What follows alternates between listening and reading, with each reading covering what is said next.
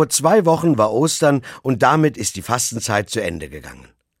Auch ich habe sechs Wochen gefastet und es war eine gute Zeit für mich. Ich bin zum Beispiel bewusst viel weniger mit dem Auto gefahren und habe dafür das Fahrrad benutzt. Heute merke ich, ich bin dadurch viel fitter geworden. Und das Buch, das ich mir für die Fastenzeit zum Lesen vorgenommen hatte, hat mich auf ganz neue Gedanken gebracht.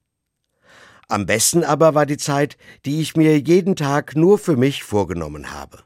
Mit Spazierengehen, Nachdenken oder einfach nur ruhigem Dasitzen und Beten. Wenn ich so zurückschaue, würde ich sagen, das Fasten hat für mich gute Folgen gehabt. Es war nachhaltig. Vielleicht ist das genau der Grund, warum es in allen Weltreligionen solche Fastenzeiten gibt. Es tut dem Körper und dem Geist einfach gut, wenn man eine Zeit lang aus dem gewohnten Trott aussteigt und etwas anders lebt als sonst. Oft hat das auch einen positiven Effekt auf das alltägliche Leben danach. Heute geht die Fastenzeit der Muslime, der Ramadan, zu Ende.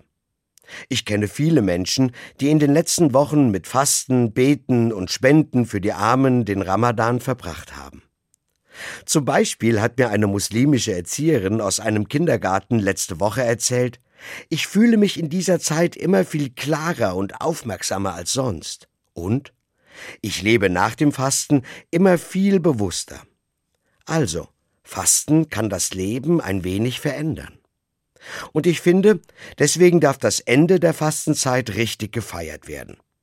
Ich habe das an Ostern gemacht und viele Muslime tun das heute. Ihnen wünsche ich ein schönes Fest und viele gute und nachhaltige Folgen des Fastens.